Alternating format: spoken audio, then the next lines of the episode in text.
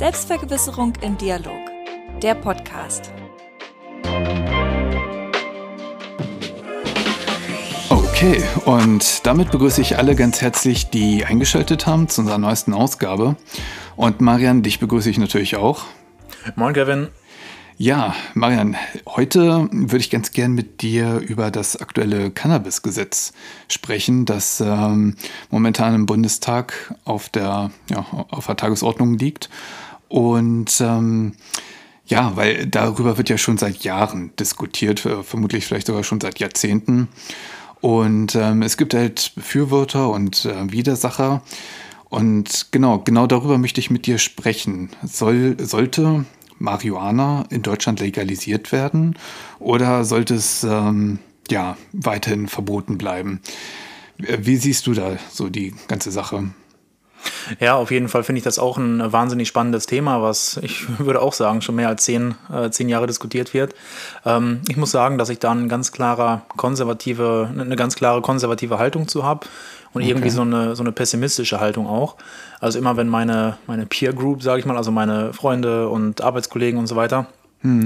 darüber sprechen, dann sehe ich, je, je jünger die Leute sind, desto eher sind sie dafür und sagen, ja, sollte legalisiert werden und es gibt diese T-Shirts, legalize it oder irgendwelche Sprüche oder in Rap-Songs oder so. Das heißt, diese ganze junge Community, die ist dafür. Und ich bin, obwohl ich äh, in der jungen Community bin, irgendwie dagegen und pessimistisch, weil ich habe immer diesen Gedanken, es ist gesundheitsschädlich, es ist, ähm, es fördert Kriminalität und dadurch, dass eben, ähm, ja, oder also auf der einen Seite wird es natürlich reduziert, was Kriminalität angeht, aber Gras und Marihuana und so weiter, das ähm, verbinde ich einfach so stark mit Kriminalität, dass eine mhm. Legalisierung das meiner Meinung nach nicht irgendwie ja, Richtung Null drückt, sondern einfach die Kriminalität in den Alltag reinbringt. Wenn es jetzt in Apotheken ist und so weiter, dass dann immer noch Kriminalität besteht. Und ähm, ja, wie gesagt, die Gesundheitsschäden sind halt da bei Jugendlichen. Deswegen habe ich da so eine grundsätzlich ja, konservative, pessimistische Haltung und bin eigentlich gar kein Fan von. Also auch wenn ich die, die Ampelkoalition natürlich, ähm, also man kann viel kritisieren, aber modern und äh, modernes, fortschrittliches, progressives Denken ist ja da. Ähm, Finde ich, eigentlich äh, find ich eigentlich großartig und gut. Aber beim Marihuana eben, ja, bin ich pessimistisch und ein bisschen konservativ und ja, bin da ein bisschen gegen. Bin aber gespannt, was, was sagst du dazu? Bist du da ein bisschen offener oder wie ist deine Haltung dazu? Ja, also ich habe kein klares Ja oder Nein, muss ich sagen. Dafür ist die Angelegenheit ein bisschen zu komplex. Ähm, also aus Einsicht oder nee, ähm, bevor ich darauf eingehe, würdest du also sagen, du bist komplett gegen die Legalisierung, also auch für den medizinischen und Forschungsbereich, oder ähm, würdest du da eine Ausnahme machen? Hm, was Medizin und Forschung angeht, da habe ich auch viel gehört, ähm, dass es eben positive Elemente gibt und würde sagen, ähm, Forschung, Medizin und so weiter, da sollte es ähm, ja, möglich sein und das sollte natürlich an Patienten rausgegeben werden, die es brauchen, gerade was Schmerzlinderung im, im Alter angeht. Das war so ein Aspekt, wo, wo viele positive Elemente sind. Hm. Da würde ich es ähm, grundsätzlich erlauben die Leute, die wirklich davon profitieren, die sollten es ähm, nehmen dürfen und die sollten es verschrieben bekommen. Aber das ist eben eine Legalisierung grundsätzlich, bin ich eher skeptisch und pessimistisch und würde sagen, ja, eher nein. Wir kommen später irgendwie zu, zu positiveren Aspekten, zum Beispiel was Steuer angeht, dass man vielleicht ähm, ja, es so handhaben kann, dass der Staat davon profitieren kann. Das ist wieder was anderes, aber da kommen wir später zu. Ähm, erstmal deine Haltung, was sind deine Pro-Kontra-Argumente? Ja, also ich bin schon eher dafür, muss ich sagen. Ähm, aus, aus mehreren Gründen. Also zum Beispiel der medizinische Bereich, das, da gibt es schon so viele Studien, dass es bei Rheuma zum Beispiel ganz gut hilft, bei ADHS, bei ähm, diesen ähm, Tick, äh, wie heißt das nochmal? Ähm, Tourette-Syndrom? Bitte? Tourette-Syndrom meinst du? Oder? Ja, genau, genau. Ja. Äh, bei solchen Sachen oder auch allgemein bei Schmerzbehandlung. Dann natürlich im Bereich Forschung, dass man in allen Bereichen guckt, äh, wie kann man das irgendwie sinnvoll nutzen, weil vielleicht gibt es da ja auch eine Wirkung, von der wissen wir noch gar nichts. Ähm, zum Beispiel äh, für Klamotten herstellen oder als Dämmmaterial, dass man da wirklich offen ist und guckt, äh, wofür kann man das vielleicht benutzen. Das auf jeden Fall.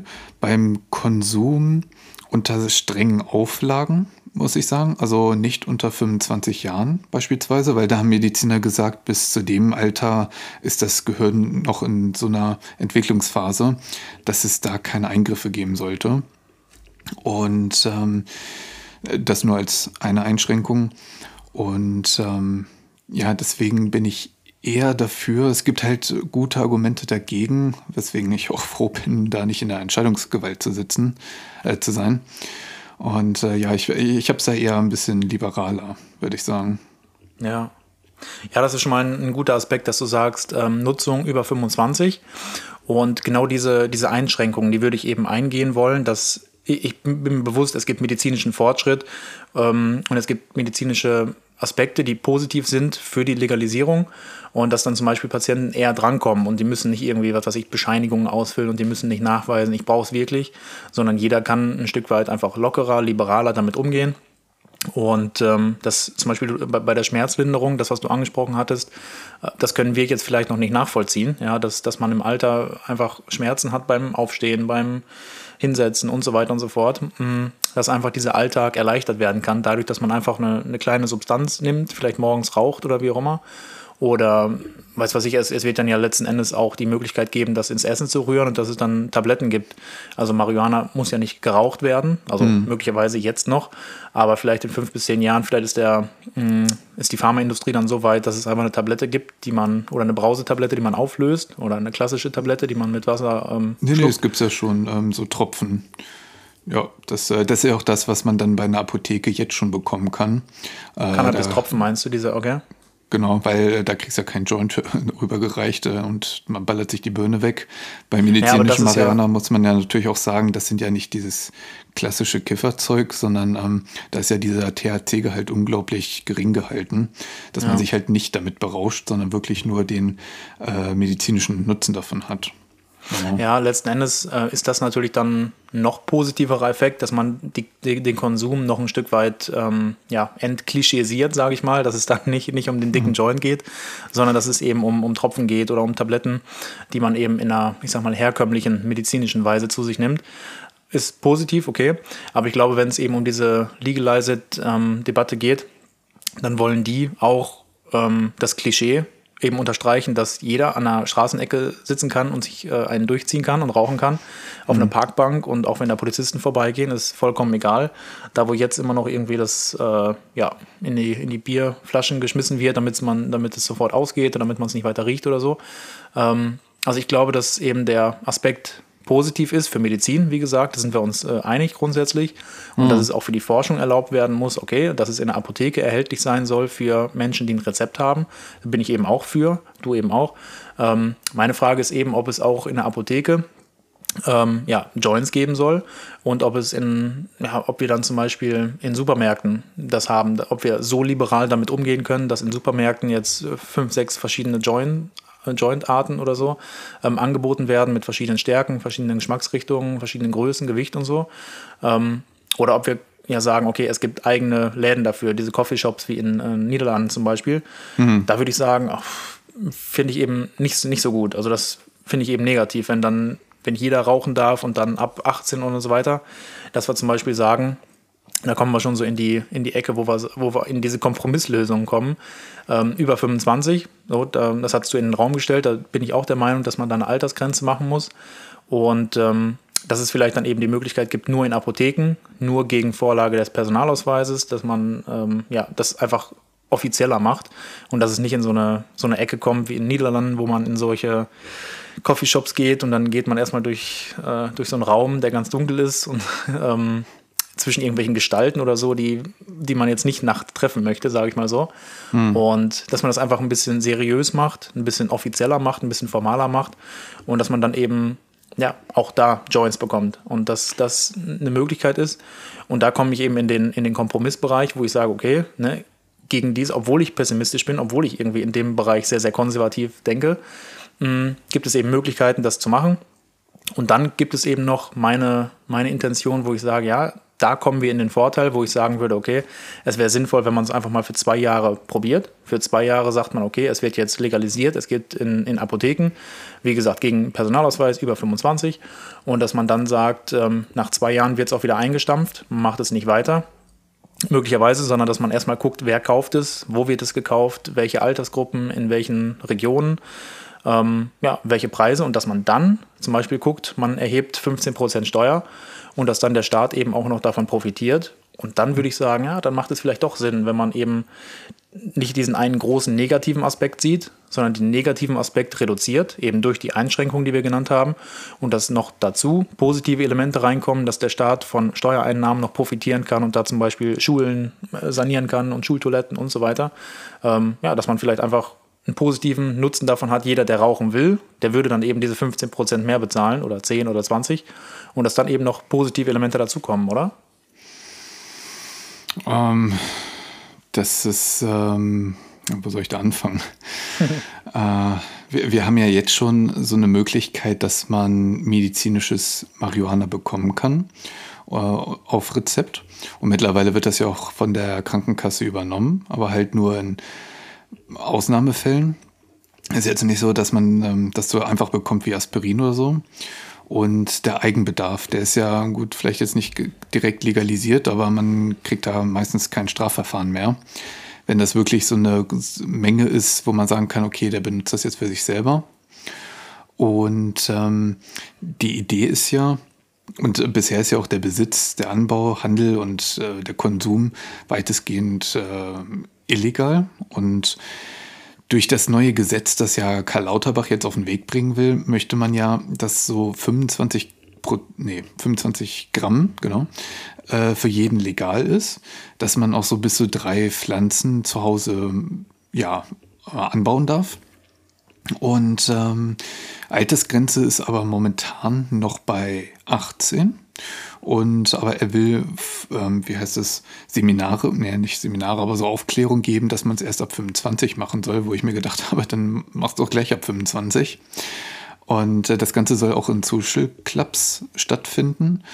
Ähm, ich muss sagen, das ist so, weiß ich nicht. Wenn man sich das ganze Gesetz mal anguckt, es ist 182 Seiten lang, sehr klein kariert und das, ähm, da sind halt wieder so viele Stolpersteine, wo ich mir denke, ob das wirklich die Polizei entlastet oder nicht einfach nur neuen Bürokratiewahnsinn auslöst. Ähm, bin ich ja so ein bisschen skeptisch bei der ganzen Sache.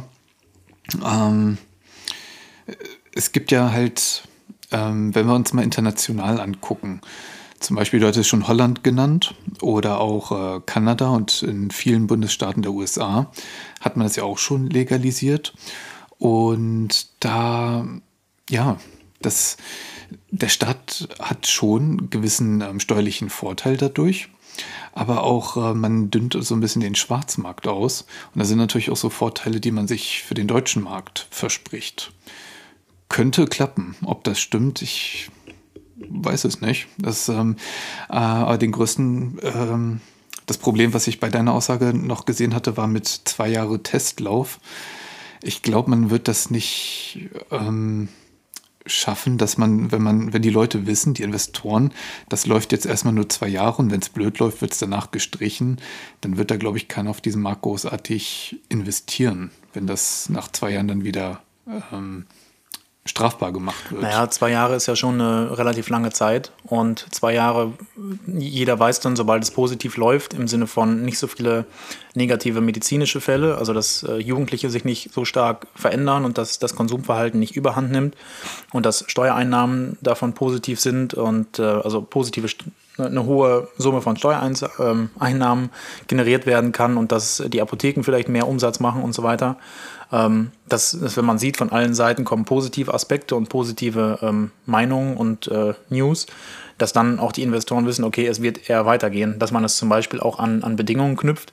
Ähm, wie schon gesagt, Steuereinnahmen hoch, medizinische Notfälle, medizinische äh, Schwierigkeiten möglichst gering, dass man dann sagt, sobald diese Faktoren, diese fünf, sechs Indikatoren ein gewisses Maß haben, eine Höhe und eine Niedrigkeit, dass man es dann eben auch weitermacht und dass dann die Forscher oder die, nee, also einmal die Forscher und die, die Investoren wissen, dass ab einem bestimmten Punkt eben das, das weitergeführt wird. Hm. Aber dass man es eben an Indikatoren festmacht und nicht sagt, okay, wir lassen den Stein jetzt einfach mal rollen und gucken, wo, wo es hingeht und können dann nichts mehr tun, hm. sondern dass man sagt, wenn diese Indikatoren zu hoch oder zu niedrig sind, dass dann ähm, ja, das Ganze wieder eingestampft wird und dass dann gesagt wird, okay, es ist einfach für Deutschland falsch, die negativen Aspekte sind zu hoch und dass dann auch ein Automatismus wieder da ist, um es einzustampfen und zurückzustellen.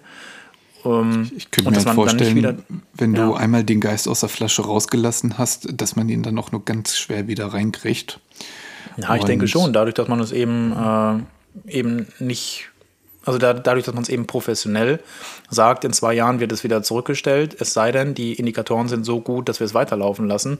Hm. Ich glaube, man, es macht eben grundsätzlich Sinn in einer Technokratie, Dinge von Experten entscheiden zu lassen. Und diese Ex Experten legen eben Indikatoren fest. Dass mhm. es dann nicht um Meinungen geht, um irgendwelche Emotionen, sondern dass Politik faktisch möglichst nah an der Wissenschaft gemacht wird und wissenschaftliche Erkenntnisse und Indikatoren festgelegt werden. Und anhand derer oder anhand derer man festmachen kann, ob ein Projekt gut ist, ob ein Gesetz gut ist oder nicht und ob es wieder zurückgeholt werden muss. Ähm, und deswegen glaube ich, also ich glaube, es ist möglich. Und äh, du hattest zum Beispiel das mit der Kriminalität angesprochen, ist zum Beispiel auch ein wichtiger Punkt, dass äh, in Niederlanden ist halt Kriminalität sehr stark da. Die Menschen werden teilweise auf offener Straße erschossen, irgendwie so zwei, dreimal im Jahr, dass man was hört. Und ähm, ja, immer wenn, wenn gesagt wird, ja, Drogen, die kommen alle über die Niederlande nach Europa. Natürlich nicht alle, aber ein Großteil. Und wenn man das dann eben auch erlaubt in Deutschland, dann ist nicht mehr Niederlande, sondern geht viel über Hamburg und Bremen und äh, die ganzen Küstenstädte. Und dann mhm. haben wir auch Kriminalität hier und dann, dann ist es eben nicht so, dass die Polizei entlastet wird. Da bin ich zum Beispiel auch für, dass jetzt der Anbau zum Beispiel ein, ein kleines bisschen legalisiert wird. Und dass dann nicht Polizisten sagen, ja, der kleine Bengel hier hat äh, ja, zwei, drei Gramm in der Tasche, den müssen wir jetzt erstmal vors Gericht zerren oder so. Entlastung für Polizei und Ordnungsämter ist äh, sinnvoll und kann damit erreicht werden, ja. Aber es ist eben auch so, einmal mit der Bürokratie, hast, hattest du gesagt, die könnte steigen, aber das ist eben auch Kriminalität, dass die generell ansteigt dadurch, ja. Und dass dann eben dieser Aspekt weg ist, dass Polizei und Ordnungsämter entlastet werden, sondern dass vielleicht die äh, ja, noch, noch mehr Aufgaben bekommen. Ähm, ja, also es, es gibt wahnsinnig viele Aspekte und das ist irgendwie so ein Durcheinander mit, mit äh, äh, mit Aspekten, aber meine Meinung ist eben, wie gesagt, man sollte es zwei Jahre testweise machen, an Indikatoren mh, mm, festmachen und ja, dadurch eben entscheiden, ob es weitergeführt wird oder nicht. Auch wenn man eine konservative Haltung hat, ist eben ein, ein Test meiner Meinung nach möglich. Ob man dann den, den Geist wieder in die Flasche zurückkriegt, ist, ist eine Frage, aber ich glaube, es ist möglich und ich, ich ähm, das wäre meine Meinung dazu. Ja. Also zu meinen stärksten Argumenten dafür äh, wo ich persönlich auch hinterstehe, ähm, ist halt einmal, wie wir schon erwähnt haben, die, ähm, der medizinische Nutzen, aber halt auch der wirtschaftliche Aspekt, weil wenn wir zum Beispiel eine, neben der Mehrwertsteuer, die dann auf dieses Gras kommen würde, auch noch so eine zusätzliche vielleicht Cannabissteuer einführen und mit den Einnahmen ähm, Löcher im Gesundheitssystem flicken, das auf der einen Seite, auf der anderen Seite Mehrwertsteuer halt für die Staatskassen. Und ähm, wenn wir das dann so machen in so extra Shops, also dass jetzt nicht irgendwie eine Kioskbude das ähm, auch verkaufen darf, sondern dass, wenn man ähm, so einen Shop aufmachen mö möchte, dass man dann nur das verkaufen darf. Dadurch würdest du natürlich auch ähm, neue Jobs schaffen. Ähm, und klar, es würde auch ein bisschen den Immobilienmarkt äh, in Bedrängnis bringen. Aber da die Innenstädte ja sowieso am Aussterben sind, äh, würde es da vielleicht auch wieder, ja, wäre das ein Nullsummspiel. Ähm, das ist noch so ein Punkt. Und durch die, ähm, de, na, Moment, jetzt habe ich kurz den Faden verloren. Warte, gleich habe ich ihn wieder. Ah ja, genau. Äh, Qualitätssicherung. Das war noch ein ganz wichtiger Punkt. ähm, weil äh, die Polizei kauft ja regelmäßig selber Drogen. Jetzt nicht für sich, also, sondern um zu gucken, wie die Qualität ähm, sich entwickelt. Und da muss man halt sagen, dass keine Probe, die die Polizei kauft, wirklich rein ist. Das ist alles immer gestreckt weil jeder in dieser Wertschöpfungskette möchte ja natürlich äh, ein bisschen mehr daraus haben und ähm, seinen Anteil verdienen. Und das wird alles ziemlich gestreckt. Und da könntest du halt, wenn du, ähm, wenn das Deutschland erlauben würde, die ähm, Qualität komplett kontrollieren, dass es kein übermäßigen THC-Gehalt gibt und äh, keine anderen Verschandlungen. Ich habe da schon was von gesehen, ähm, dass manche das mit äh, Haarspray aufpeppen und ähm, sich an den Dämpfen berauschen so, solche Sachen. Dann natürlich könnte man auch so ein bisschen die Drogenpolitik entlasten, in denen die Polizei dann sich mehr auf die Großhändler, auf die Produzenten fokussiert und nicht auf den fahlen Hansen, der irgendwo im Wald äh, da seine paar Gramms verkauft. Ähm, weil die würde man dann natürlich nicht mehr gebrauchen, weil jeder würde natürlich dann zu einer offiziellen Stelle gehen. Ähm, und der letzte Punkt, und da bin ich mal interessant, was du dazu sagst wenn man, ähm, ich finde, man muss diese Drogenpolitik, auch wenn das jetzt stark nach Whataboutism klingt, immer im Kontext betrachten. Ähm, ich finde es halt irgendwo ein bisschen unglaubwürdig, wenn wir ständig Marihuana dämonisieren, aber auf der anderen Seite Alkohol glorifizieren. Weil das ist ungefähr so, wenn man sagt, okay, Schusswaffen, jeder darf mindestens eine haben, aber wehe, du hast ein Klappmesser dann ist Feierabend. Das ist halt auch ein bisschen unglaubwürdig. Und so ist das halt mit der äh, Drogenpolitik, denn es gibt nach wie vor keinen nachgewiesenen Todesfall durch Marihuana. Aber allein in Deutschland sterben jedes Jahr 72.000 Menschen äh, durch die Folgen von Alkohol. Ähm, ja. Und das verstehe ich einfach nicht. Ähm, da kriegt man auch nie so eine richtige Antwort. Und da bin ich mal gespannt, wie du das siehst. Würdest du dann Alkohol auch verbieten oder? Ja, das ist natürlich eine, eine, wichtige Frage. Alkohol ist eben auch eine Droge und so eine Alltagsdroge, die irgendwie sozial akzeptiert ist. Letzten mhm. Endes, wenn man über Drogen spricht und über die Legalisierung von Drogen, dann muss man das eigentlich auch immer nennen, dass man Alkohol eigentlich auch reduzieren sollte. Und ja, da deckt man dann so ein bisschen bei mir dann auf den, ähm, den Widerspruch, dass ich sage, ja, Alkohol ist ja eben so ein sozialer Faktor, dass man das irgendwie gar, ganz und gar nicht ähm, illegalisieren sollte. Also jetzt irgendwie Alkohol oder so, da würde ich alles eigentlich so lassen. Also mehr Aufklärung natürlich und die Steuereinnahmen dadurch sind auch exorbitant. Mm. Und wenn man jetzt in Deutschland anfängt, äh, irgendwie eine Biersteuer einzuführen, also wir haben ja, glaube ich, eine, oder irgendwie Schaumweinsteuer, ob es das noch gibt, weiß ich gar nicht, müssten wir mal gucken. Ähm, aber dass das eben so Aspekte sind, wo der Staat eben profitiert. Wenn der Staat aber jetzt anfängt, das zu einzuschränken, die Partei, der Politiker, der wird niemals gewählt, das wird niemals durch, mhm. durchkommen. Das heißt, das ist alles so eine, eine, Fantasiedebatte auf der einen Seite, weil es würde niemals erreicht werden, Alkohol zu, ähm, ja, zu äh, also illegal zu machen oder eine Biersteuer irgendwie zu verdoppeln oder so. Aber grundsätzlich müsste man es eigentlich machen, weil Alkohol ist eben so eine Droge, die eben auch, so wie du sagst, mehr als 70.000 Menschen pro Jahr dahin rafft und die Menschen, die davon sterben. Und dabei wird immer totgeschwiegen noch die Menschen, die damit in Kontakt kommen, also die Leute, die Familienmitglieder von Alkoholikern sind, dass da eben noch wahnsinnig viele soziale Faktoren mit dranhängen mhm. und viele Menschen, die eben mit diesen Menschen auskommen müssen, mit den Alkoholikern. Deswegen äh, ja, meine Meinung dazu ist, es müsste eigentlich gemacht werden, aber die Welt ist nun mal nicht perfekt. Dementsprechend ist Alkohol irgendwie da. Und äh, ja, letzten Endes ist dann eben die, die Argumentation, ist meine Argumentation dann ein bisschen schief und schlecht, wenn man sagt, ja, das ist eine Droge und äh, die Jugendlichen kommen damit in Kontakt und erst ab 25, ja, aber Alkohol ist dann irgendwie erlaubt ab 18, teilweise ja schon ab 16 mit, mit Bier. Hm. Ähm, ja, dass das alles so ein bisschen Hanebüchen ist und dass äh, ja, die, die Meinung da so ein bisschen eben falsch ist. Aber ja, Alkohol zu illegalisieren ist äh, nicht möglich, faktisch, äh, in Realitätspolitik oder Realpolitik. Ja, da, ähm, ja. da würde Was Berlin brennen, glaube ich. Da würde Bitte? Berlin brennen, wenn ähm, da jemand auf ja, die Idee genau. kommt, äh, Alkohol zu verbieten. Ähm, ja, genau. Aber zum Beispiel die, die Qualitätssicherung, die du angesprochen hast, das kann ich eben unterstreichen, dass wenn ähm, es bei Apotheken verkauft wird, wie gesagt, ich bin davon ein Fan, dass es eher bei Apotheken der Fall ist, weil da die Qualitätssicherung ein bisschen mehr ähm, automatisch äh, durchgeführt wird. Da kommen dann große Lieferungen an und äh, automatisch wird dann, werden Stichproben genommen und diese Stichproben, die werden eben äh, untersucht und da können die Apotheken und die Pharmazie-Experten, die wissen dann sofort, welche, welche Inhaltsstoffe drin sind, ob gut oder schlecht, welche Hürden übernommen werden, also welche, welche Schwellenwerte über, überschritten werden müssen oder unterschritten werden müssen.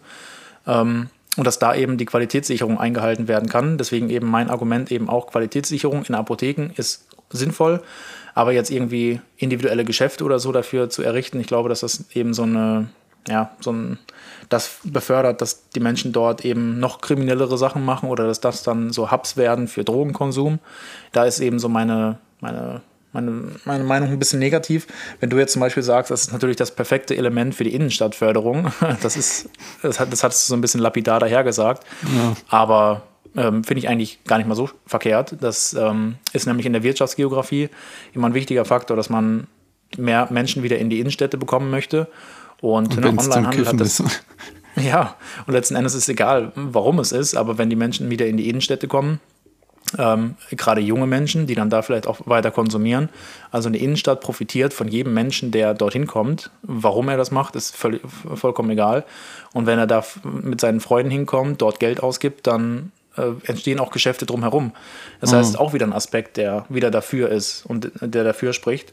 Deswegen wieder eine, ein Strich quasi auf der Pro, auf, auf der Pro-Seite. Mhm. Auch wenn natürlich die, die negativen Aspekte meiner Meinung nach immer noch überwiegen wenn man sich eben mehr mit dem Thema auseinandersetzt, dann hat, gibt es genau diese kleinen positiven Aspekte, die mit da reinspielen und dann irgendwann vielleicht sogar das aufwiegen, dass es ähm, ja, diese großen negativen Aspekte gibt, dass Jugendliche früher mit Drogen in, Kon in Kontakt kommen. Ähm, ja, aber trotzdem würde ich eben sagen, die negativen Aspekte sind so groß, dass da man eine Legalisierung eher kritisch sehen muss. Ja. Genau, da kommen wir jetzt am besten mal zu, weil ich will natürlich hier keine Drogenverharmlosung machen oder Werbung für dieses neue Gesetz, sondern ähm, das war halt meine persönliche Meinung äh, vor dem Hintergrund von Argumenten und Zahlen und Fakten. Aber äh, ich habe mich natürlich auch mit den negativen Seiten auseinandergesetzt, weil ähm, ich will mir da auch nichts schönreden oder in meiner eigenen Bubble äh, versauern. Und ähm, gesundliche Bedenken steht ziemlich weit oben da so auf meiner gedanklichen Liste, weil Marihuana ist ja auch äh, für viele Psychosen zuständig und ähm, allgemein Menschen, die vielleicht ja so eine Delle in der Bimmel haben, da könnte das natürlich dann eine Art Brandbeschleuniger sein. Und ähm, das ist dann natürlich auch wieder eine Gefahr für die Gesellschaft oder wenn die auch ins Auto steigen, ähm, für den Verkehr. Ähm, und dann darf man sich, ähm, und da bin ich mir nicht so ganz sicher, weil ich hatte sowas ähnliches auf der Pro-Seite stehen. Und zwar, wenn man sowas legalisiert, da muss man das ja für alle legalisieren. Da kann man ja nicht sagen, nee, du darfst keinen äh, Coffeeshop aufmachen, du, ähm, weiß nicht, siehst aus wie ein klassischer Drogenhändler. Mhm. Ähm, und da könnte es dann sein, dass die, die sich durch den Schwarzmarkt viel Kompetenz angeeignet haben mit Drogen, dass die dann einfach nur auf den herkömmlichen Markt auftreten und dort Coffeeshops aufmachen und dann halt einfach nur legal die Drogen verkaufen. Und ähm, dass die dann so ein bisschen wie bei Breaking Bad sich so ein ähm, Vertriebsnetz äh, aufbauen. Bei Breaking Bad war es halt diese Fastfood-Kette. Und äh, so könnte das in Deutschland dann sein mit einer ganz normalen Coffeeshop-Kette. Und dass dann unter dem Tresen ähm, andere Sachen verkauft werden. Noch andere Drohungen, ja. Und dass Deswegen man das also so ein bisschen als trojanisches Pferd dann missbraucht. Der, die, die Gefahr sehe ich ein bisschen.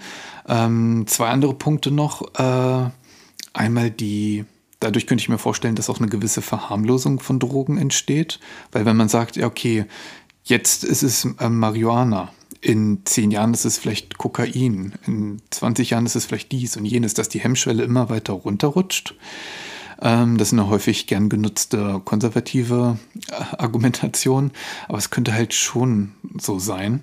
Und der letzte Punkt ist, ähm, da das Gesetz ja mal wieder so typisch deutsch ist, mit 10.000 Abzweigungen, dass das einerseits so eine Bürokratiemonster entstehen könnte, wodurch dann die Polizei sogar noch mehr vielleicht zu tun hat dann vielleicht nicht mehr mit dem Fallen Hansen um die Ecke, sondern halt äh, mit den Coffeeshops, dass da regelmäßig geguckt werden muss, geprüft und hin und her und hast du nicht gesehen. Und dass dann außer Spesen auch nichts gewesen ist, denn man muss bedenken, in Bezug auf Cannabiskriminalität verballert ähm, der Steuerzahler jedes Jahr eine Million Euro, äh, eine Milliarde Euro für mhm. Polizeiarbeit.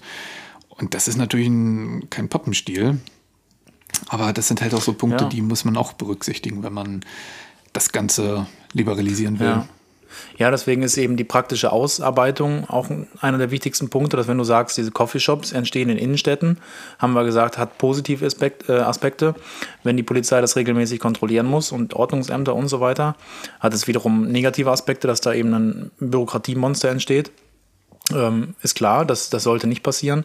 Wie gesagt, bei, bei Apotheken ist das eben nicht der Fall, dass die Apotheken dann ähm, die, die Hürde, die äh, wie nennt man das, die, die Aufgabe bekommen, ähm, die, die Qualität zu sichern, dass eben nicht das gestreckt wird mit Haarspray, weil Haarspray, wenn man das draufsprüht, ähm, erhöht eben das Gewicht ganz doll und dass dann die, äh, ja, dass die Qualität dort geprüft wird und dass dann eine Apotheke auch mal in Ruin getrieben werden kann, wenn dort rauskommt, dass Marihuana ist gestreckt angekommen und es wurde nicht ähm, gesehen, es wurde nicht analysiert, es wurde nicht, äh, es hat keiner gemerkt von den Apothekern, von den Pharmazieleuten da.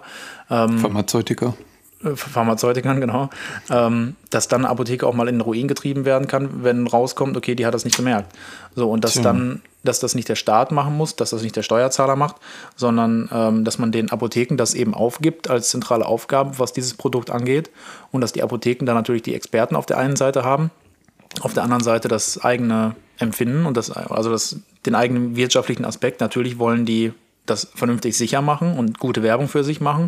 Aber eine Apotheke kann damit ja wahnsinnig die Umsätze steigern. Also wenn eine Apotheke diese ähm, Dinge verkauft, jeder, der da hinkommt, der kauft sich vielleicht noch irgendwo was anderes, ähm, noch andere Medizin und wird überhaupt darauf aufmerksam.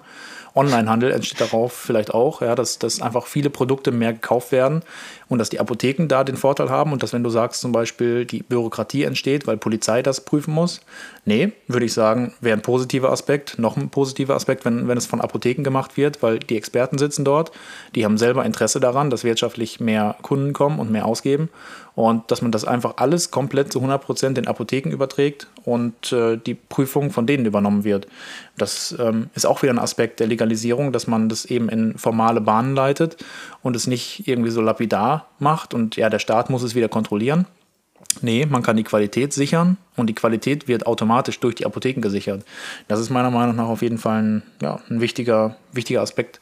Und dadurch eben nochmal ein Unterstreichen für meinen, für, meinen, für meinen Weg und für mein Vorgehen, dass man es zwei Jahre macht und dann eben guckt, wie die Apotheken wirtschaftlich davon profitieren, wie der Staat davon profitiert, wie die Qualitätssicherung ähm, durchgesetzt werden kann oder umgesetzt werden kann, ob die Pharma, äh, Pharmazeutika, ob die das auch ja, ordentlich hinbekommen und dass die Qualität eben weiterhin geprüft werden kann und, äh, und auch ordentlich geprüft wird.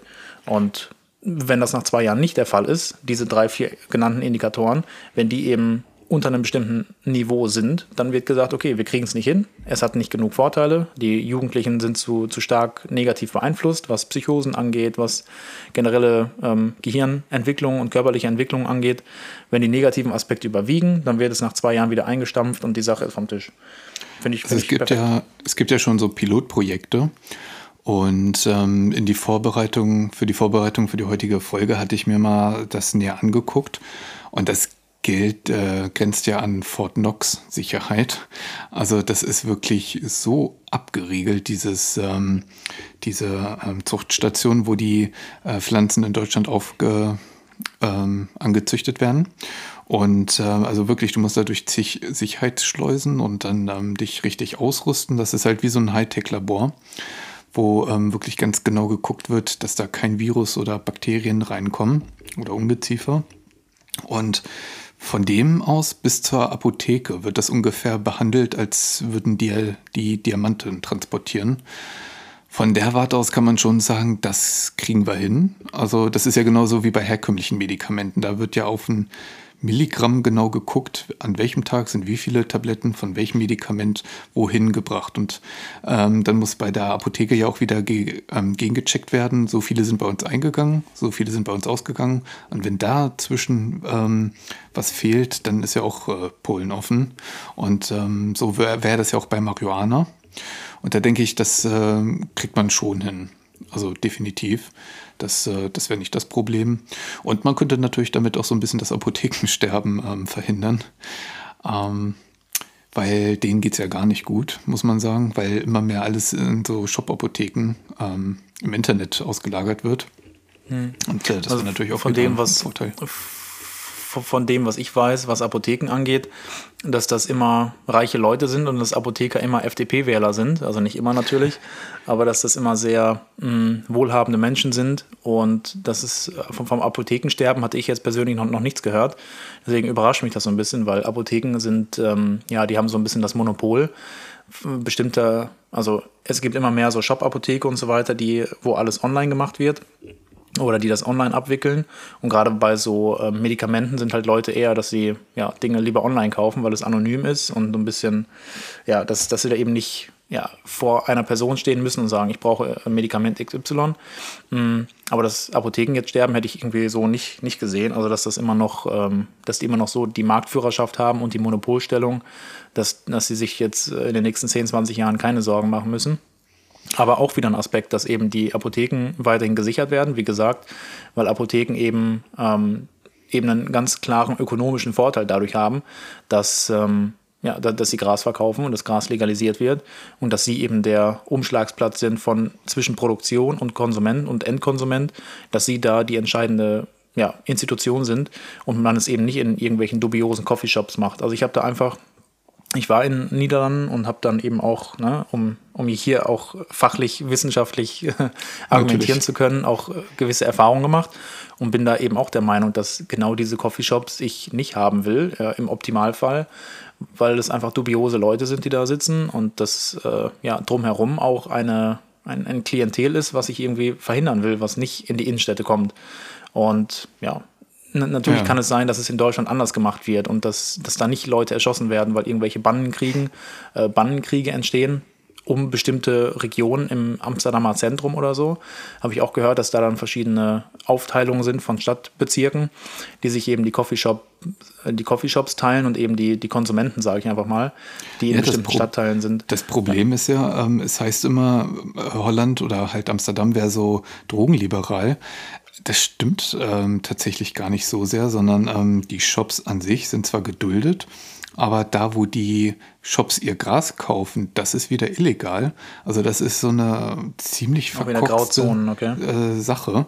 Und ähm, die kaufen das dann halt eher von fragwürdigen ähm, Gestalten. Und ja. äh, da gibt es dann halt einen ziemlichen Absatzkampf. Wer kann wen beliefern? Und äh, wer hat wen unter Kontrolle. Und das ist, also wenn man es legalisiert, dann wirklich von A bis Z. Vom, vom Samen bis zum fertigen Joint muss dann wirklich alles legal sein. Weil wenn du da so Zwischenbarrieren hast, wo das so schwammig ist oder ähm, ne, unkontrolliert, dann kann man das ab. Äh, kann man das abhaken, weil das ist so ein bisschen wie, stell mal vor, du hast eine Kette aus Titan und ein Teil dieser Kette ähm, ist ein rostiges äh, Aluminium-Ding, dann bringen dir die anderen Titankettenteile äh, auch nichts mehr. Weil ja. es gibt ja diesen Satz, eine Kette ist nur so stark wie ihr schwächstes Glied und das stimmt halt. Ähm, deswegen, wenn, dann wirklich äh, keine halben Sachen machen. Ja. Ja, ist auf jeden Fall ein gutes Argument, dass man die, ähm, die gesamte Kette dann legalisieren muss und nicht äh, ja, so Einzelteile und das dann immer, wie du schon sagst, wenn ein, wenn ein Aspekt ganz schwach ist, sprich illegal und da kann quasi ähm, irgendwie ein Riegel vorgeschoben werden, dass das ganze Projekt dann vor die Hunde geht. Äh, es ist ja auch so, dass die ganze Legalisierungsdebatte oder die ganze Marihuana-Gras-Debatte immer so war, ja, der Besitz ist strafbar und oder ähm, der Anbau oder das, das Verkaufen, also du darfst es kaufen, aber nicht besitzen, das heißt äh, so, und die ganze Debatte war immer schon so, dass man sich ein bisschen drüber lustig gemacht hat, wo der Gesetzgeber jetzt irgendwelche irgendwelche Hürden oder Schranken eingebaut hat, weil es war immer, dass man nicht genau wusste, okay, ich habe es jetzt irgendwie in der Hand, okay, aber ich, darf es jetzt nicht verkaufen oder ich darf es nur kaufen. Also das war immer schwachsinnig, dass man ne, den Besitz und dann Verkauf, dass man da so kleinteilig dran gegangen ist. So wie du schon sagst, dann muss auch alles legalisiert werden, von, ne, vom kompletten Anfang bis zum kompletten Ende. Ähm, aber das ist eben dann auch so ein Vorgang, wo man wieder so ein bisschen dem Gesetzgeber den Vorwurf machen kann, dass die Politik da eben falsch, falsch, äh, falsch gehandelt hat.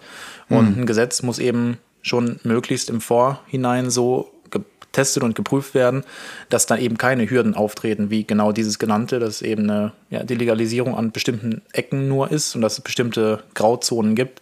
Also die ganze Legalisierungsdebatte sollte eben dadurch oder dazu führen, dass es eben nicht mehr diese Grauzonen gibt, sondern dass klar gesagt wird, es ist jetzt alles legal für eben zwei Jahre in meinem, äh, in meinem Projekt, ähm, aber nicht, nicht irgendwelche Kleinteile, wo dann irgendwas wieder illegal ist. Dadurch wäre dann wirklich nichts gewonnen.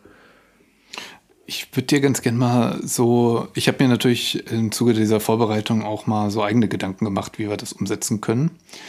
Ähm, weil ich auch von unserem Gesetz, wie es jetzt im Bundestag ähm, debattiert wird, nicht so viel halte. Also ich finde das zu verkopft. Ähm, das äh, weiß ich nicht, ob das so viel bringt. Jedenfalls ähm, hatte ich halt so überlegt, dass der Anbau ausschließlich in Deutschland stattfinden darf ähm, wenn man es in Deutschland halt auch verkaufen möchte.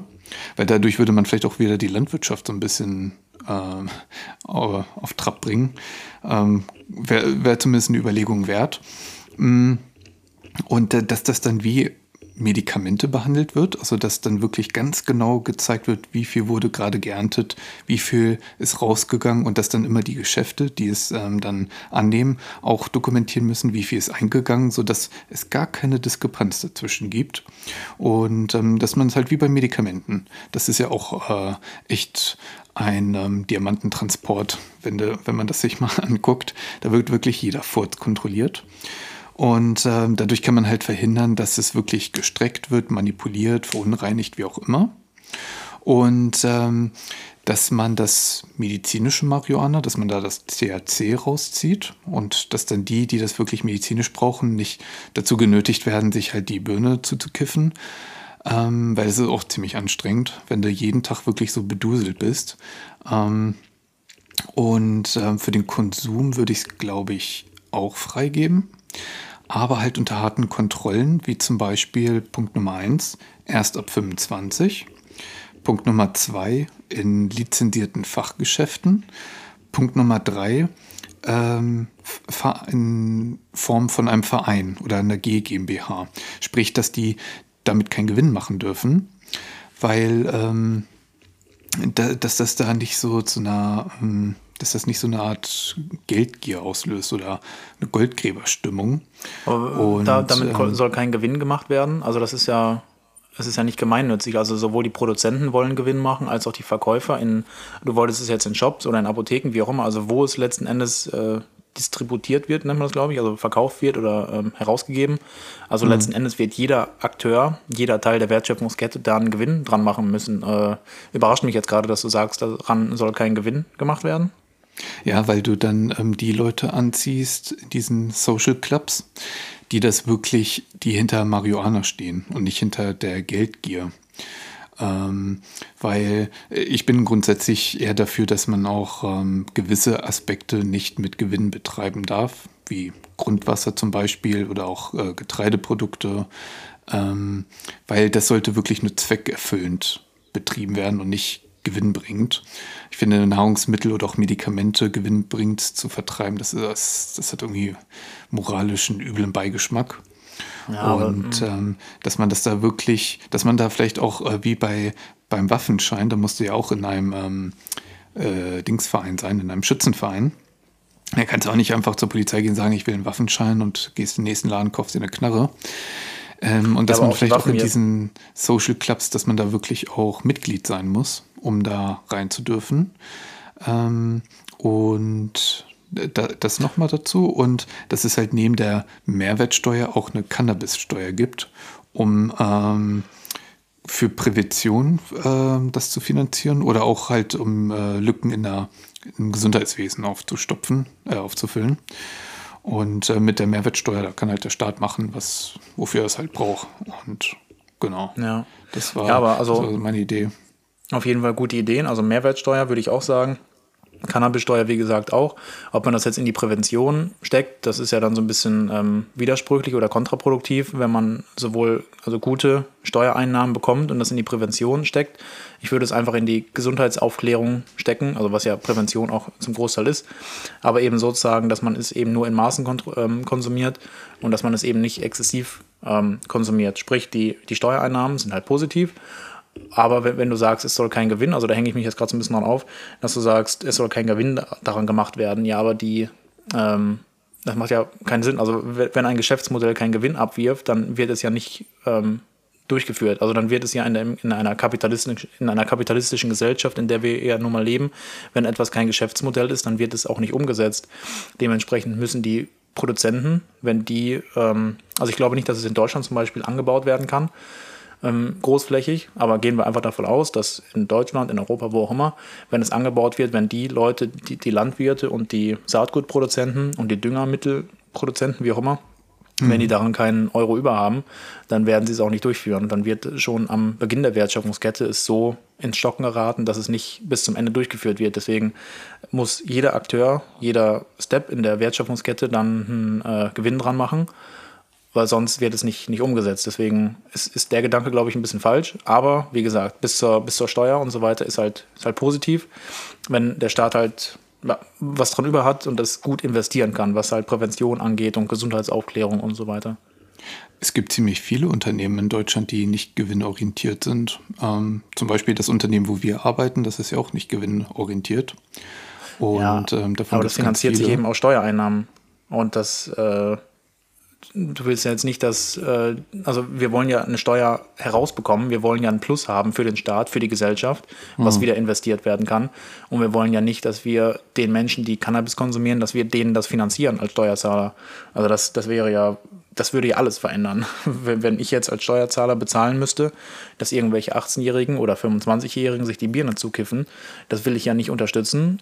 Einmal äh, moralisch und faktisch und medizinisch und ganz sicher werde ich das nicht finanziell unterstützen. Also, ähm, nee, ich glaube, da hast du mich falsch verstanden. Ähm, wenn ich zum Beispiel jetzt Gras verkaufen würde und ähm, dann müsste man halt den Preis so hoch setzen, dass man davon halt die Miete bezahlen kann, Versicherungen, Steuern, äh, Mitarbeiter und was da halt ne, alles dazugehört.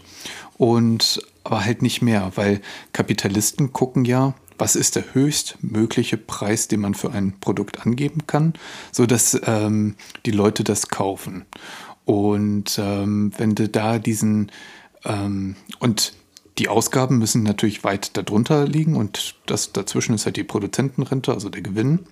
Und ähm, wenn du diesen Gewinn nicht ähm, erwirtschaften darfst, im äh, steuerrechtlichen Sinne, sondern das so zum Selbstkostenpreis mehr oder weniger verkaufen musst, ähm, dann hast du ja immer noch einen Preis und damit ähm, finanzierst du ja nicht das Kiffen, sondern ähm, man macht es halt nur ein bisschen günstiger, ohne diesen ja. Gewinncharakter. Naja.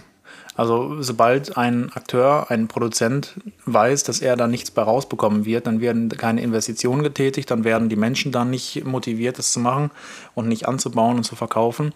Wenn am Ende nur eine fast schon vorgegebene Gewinnsumme irgendwie rauskommt, dass, dass, die, dass jeder Teil der Wertschöpfungskette weiß, okay, am Ende werde ich maximal mein, äh, meine Kosten rausbekommen und ich werde keinen Gewinn machen, ich werde maximal das, was ich am meisten ähm, oder im positiven Verlauf bekommen kann, ist kein Minus. Das ist eben nicht, nicht wirtschaftlich und äh, auch wenn ich das kapitalistische System nicht unterstütze, aber mhm. so, so ist das Denken nun mal. Also jeder muss einen, ähm, ja, den, den Gedanken haben, Profit zu machen und den Profit zu maximieren.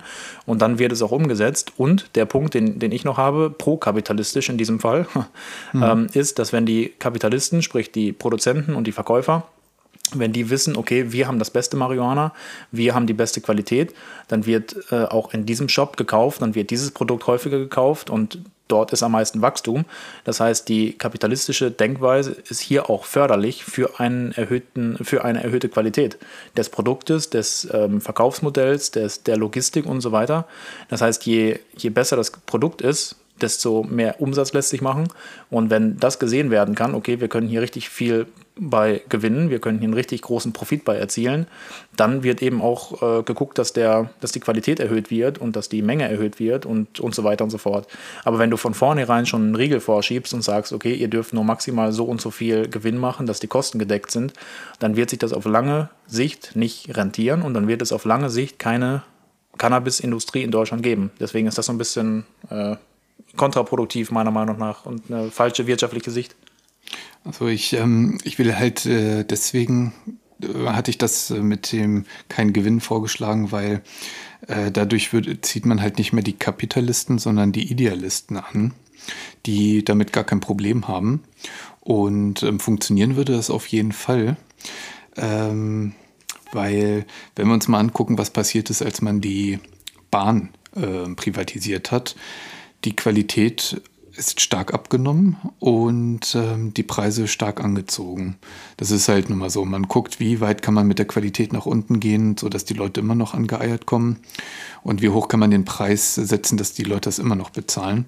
Natürlich muss man bei der Deutschen Bahn sagen, dass die ein ziemliches Monopol haben.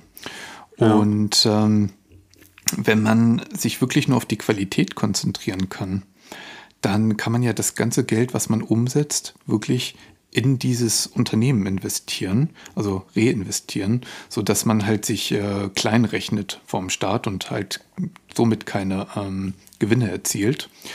Denn ähm, du kannst dann ja äh, Mitarbeiter beziehungsweise Mitarbeiter besser bezahlen oder ähm, den Club an sich besser ausstatten und so weiter und so fort, damit man sich halt selber klein rechnet, sodass eher die Idealisten angezogen werden und sich da selbstständig machen und halt nicht so die Kapitalisten. Ja, ähm, also das ist, ist ein hehres Ziel und das ist moralisch ähm, richtig, so zu denken. Aber in unserer Gesellschaft, die eben auf kapitalistischer Denkweise basiert, ist es eben so, dass äh, nicht die Idealisten überwiegen. Dein Beispiel mit der Deutschen Bahn zum Beispiel, du hast es richtig gesagt, das ist eben so eine Monopolstellung, dass jeder darauf angewiesen ist, bei der Deutschen Bahn ähm, die Gleise zu nutzen und die Züge zu nutzen.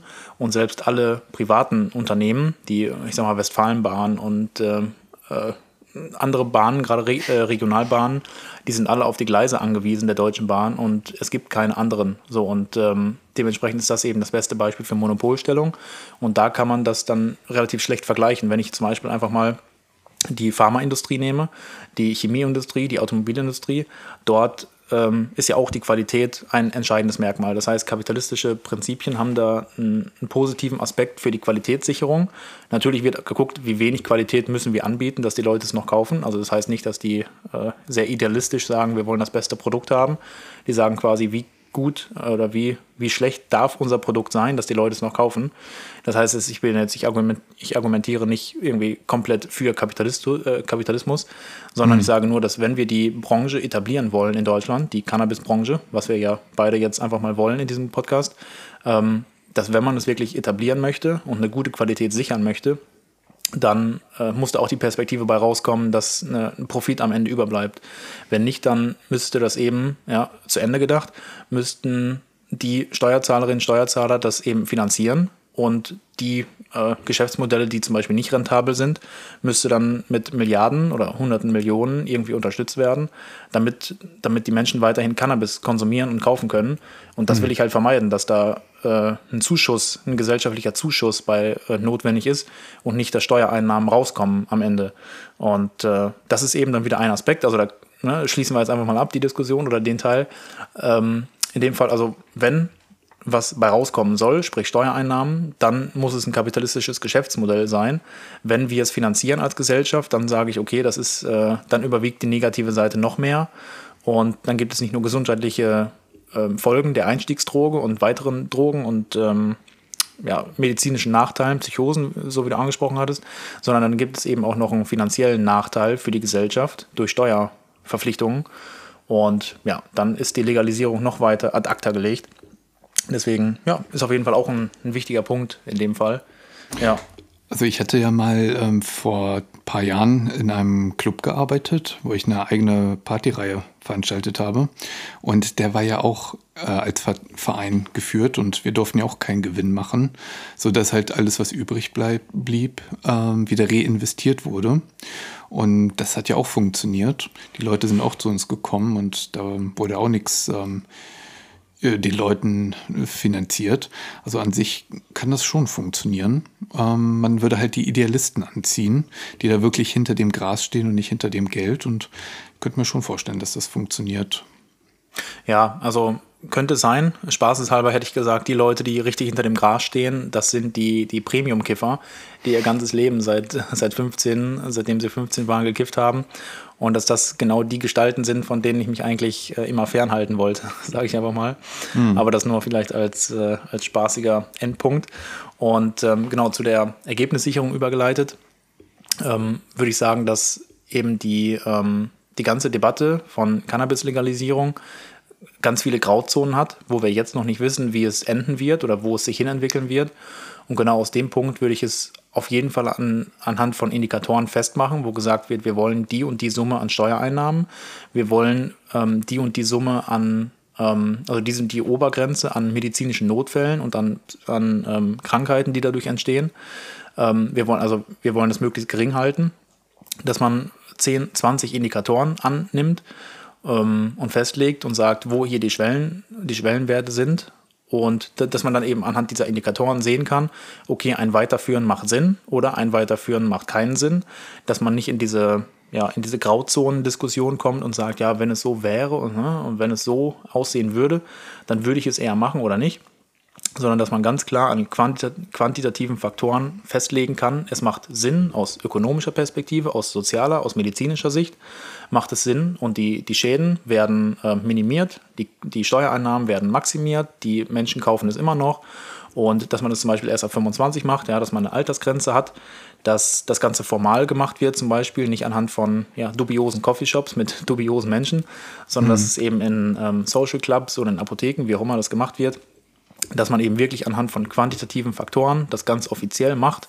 und dann, ja, meiner Meinung nach in einem begrenzten Zeitraum mit einer kapitalistischen Sicht dahinter, dass eben die Qualität eben auch äh, immer ein Mindestmaß an, ja, dass ein, Mindest, dass ein Mindestmaß an Qualität gesichert werden kann. Das so von, von meiner Sicht. Wie, wie ja. fasst du das Ganze zusammen? Ich glaube, dass wir recht nah beieinander sind. Also ich bin auch komplett gegen eine absolute Legalisierung im Sinne von, dass äh, wirklich jeder Halotri das jetzt äh, anbieten kann. Man sollte es den Menschen nicht äh, vor die Nase halten. Da bin ich ja. äh, ziemlich dafür, dass es auch ein Werbeverbot beispielsweise gibt und ähm, Fachgeschäfte da, da bin ich schon dafür, dass man das alles vernünftiger kontrolliert und im Zuge dessen auch vielleicht mal den Alkohol ein bisschen kontrolliert, weil ganz ehrlich, du kriegst von montags bis sonntags äh, 24-7 kriegst du Alkohol in Deutschland gekauft. Und ähm, dass man da auch mal so ein bisschen rangeht, um so eine ernsthafte Drogenpolitik mal führen zu können. Und äh, grundsätzlich, ich hatte ja mein Konzept vorhin vorgestellt so würde ich das eigentlich für ganz sinnvoll halten. Über den kapitalistischen Aspekt kann jeder sich so seinen eigenen Teil denken. Ähm, was aber interessant wäre zu wissen, wie die EU darauf reagiert, weil da gab es schon An Ankündigungen, dass dagegen geklagt werden will. Müssen wir mal gucken, wie das endet. Aber ja, ich denke, wir haben eigentlich ein ganz gutes ähm, Bild von der Drogenpolitik abgegeben, ähm, beide Seiten beleuchtet. Und ja, wir würden natürlich sehr gerne wissen, wie ihr das Ganze seht. Und ähm, seid ihr eher dafür oder dagegen? Haut das mal ganz gerne in die Kommentare und ähm, dass wir da die Diskussion fortführen können. Ähm, falls euch das Video gefallen hat, beziehungsweise die Folge eher gesagt, äh, lasst gerne einen Daumen nach oben, abonniert gerne den Kanal und äh, teilt es mit euren Freunden. Würde uns tierisch helfen, würden wir auch uns super drüber freuen. Und ja, Marian, wir hören uns dann in einer Woche wieder mit einem neuen Thema. Und ja, bis dann. Erstmal bis nächste genau, Woche. Genau, Kevin. Bis dann, bis nächste Woche. Mach's gut. Ciao, ciao. Jo, ciao, ciao. Und das erstmal dazu.